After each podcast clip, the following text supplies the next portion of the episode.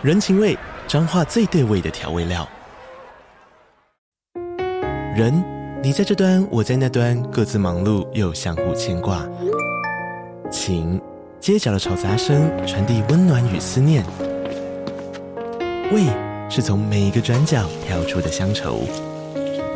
这里是彰化县政府 Pocket 节目《彰化早咖》，我是主持人内克。从彰化大小事各具特色到旅游攻略，透过轻松有趣的访谈，带着大家走进最在地的早咖。准备好了吗？彰化的故事，我们说给你听。以上为彰化县政府广告。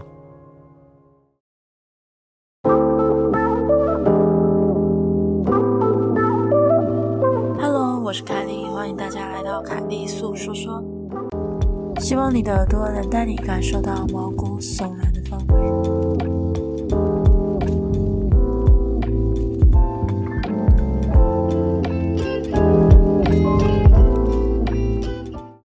那么，故事开始哦。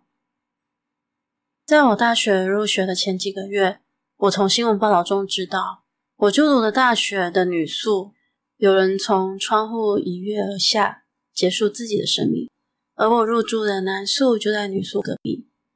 因为那个人最后沉尸的地点是在没有灯光的女宿旁的垃圾桶，那个是我们倒垃圾的时候势必会经过的地方，所以我入住后每次经过那里，总是会觉得有点怕怕的。不过其实我住宿的那一年，并没有遇到什么毛骨悚然的事情。后来呢，我才从当年担任过宿舍长的学长那边听到后续。我入学前的那个死者小飞是个文静乖巧的女学生，然后她有交了一位男朋友，生活并没有太大的不同。直到有一天，室友们一如既往的要去上早八的课，但他们看到小飞只是静静的坐在书桌前面，跟他们表示今天不想去上课。室友们看她无精打采的，就想说可能小飞是不舒服吧，就留他一人在房间里。没想到就这样一别，小飞就从窗户结束自己的生命。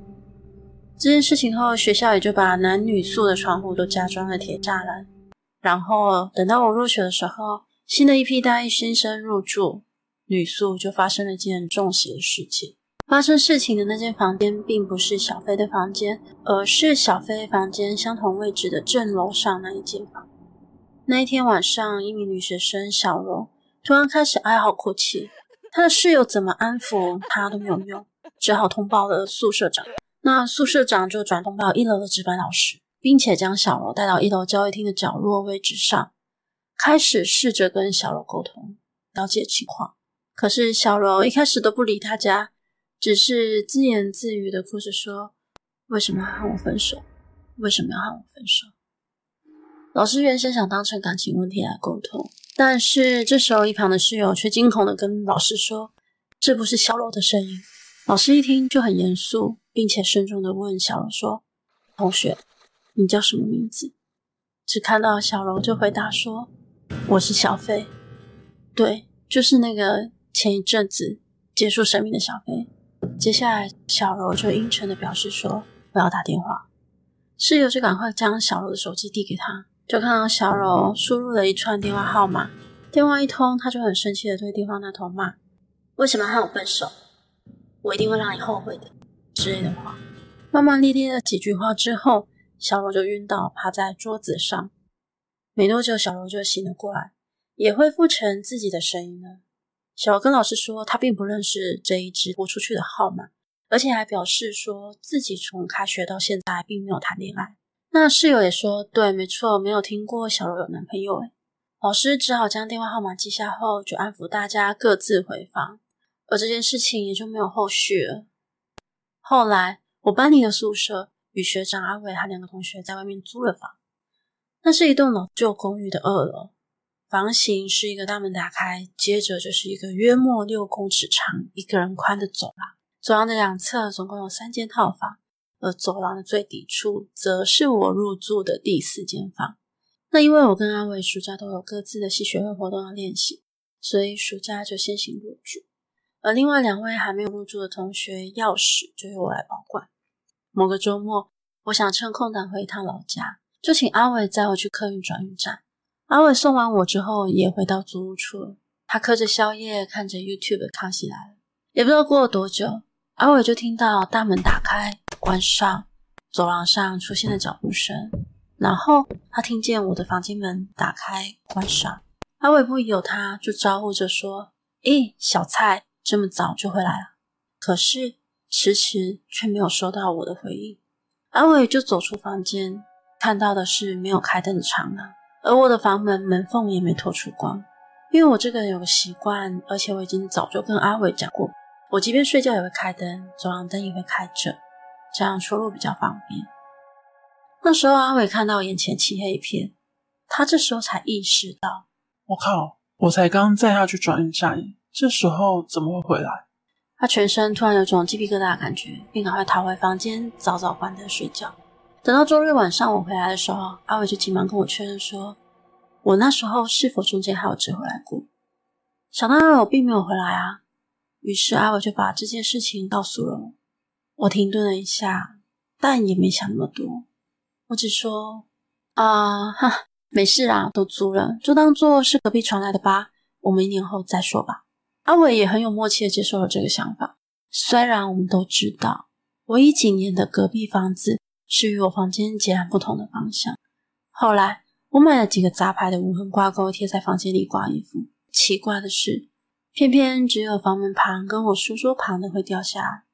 有时候可能是一两天才掉，有时候马上就掉。而且如果我把别的挂钩拔下来跟它交换，就只有这两处是会掉。虽然我也清楚把这个当做是灵异故事也太牵强了，但因为掉下来的时间都是在深夜，着实使我神经紧张。入住的一个月后，我从认识的学姐那里收购了一个二手全身镜。这一次，我特地去买学姐在用的那款随烟挂钩，打算把镜子挂在大门进来的地方。基本上，整片镜子还是面对着大门的状态。然后，我有个超大地毯，我就把它折一折，铺在下面做缓冲。镜子搞定后，我们也就各自回房间睡觉。但其实，当天晚上我睡不着，只能闭目养神。就这样，可能过了两三个小时。我被一声“哦”惊醒，我看了看时间，是深夜两点多吧。这个时间，我心里想，应该是镜子掉了吧。那时我也懒得动了，想着明天再处理。隔天睡醒，我去看了一眼镜子，一看我心里直接凉掉了一半。明明走廊的宽度是，如果镜子掉下也会斜跨在走廊上，但镜子偏偏是斜趴在走廊上面。而且没有任何一个角是有碰到地毯，就好像是有人刻意把它摆放成那样。但我也不愿意再多想，我以为这些诡异的事情也最多就是这样了吧。谁知道半年后，我妈忽然一时兴起想来探望我，当晚就住在我的房间。她早早就睡了，而我在一旁继续玩电脑。大概一个小时后吧，我妈开始低声哀嚎，中间夹杂着我的名字。我起初以为我听错了，我疑惑着看着我妈。而我妈的哀嚎声却越来越大，伴随着身体抖动的幅度跟力道也越来越大。我试图叫醒我妈：“妈，妈，你怎么了？”就当我要伸手碰触我妈的时候，我妈立刻从床上弹了起来，就问我说：“现在几点了？”我看了一眼手表，跟她说：“嗯，十一点啦。你，你怎么了？”我妈就说：“我被压一个小时，一直叫你，你怎么不救？”我那时候第一次明白什么叫做不知所措。我脑袋一片空白，就这样愣在那。接着就说：“没事啊，你不要再玩电脑，很晚，快睡吧。”其实我妈在我有记忆以来就经常听她说我被压。于是我趁着妈妈不注意的时候，拿出抽屉里的圣经，心里默读了上面一页文章后，便摊开在桌上，然后我去睡觉。昨天吃饭的时候聊起昨天晚上的事情，妈妈说昨晚是她三十年以来睡得最好一次。我才说又把圣经拿出来摊开的事情。我妈就说：“难怪。”但我不得不说，其实你们房子的格局很怪。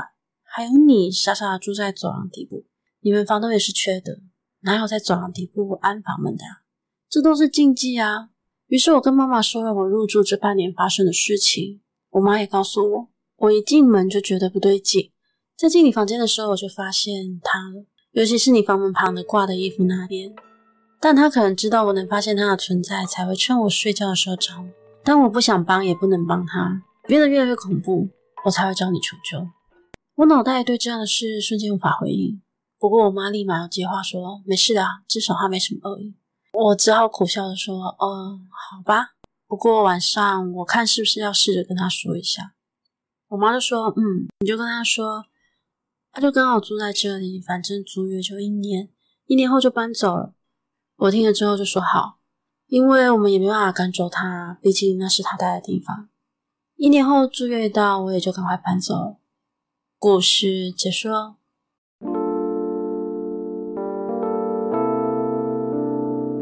今天的节目就到这里喽，欢迎在 First Story 的留言区留言给我，也可以到 YouTube 或是 FB 粉专找我。下次你想听听什么故事呢？我们下次见喽。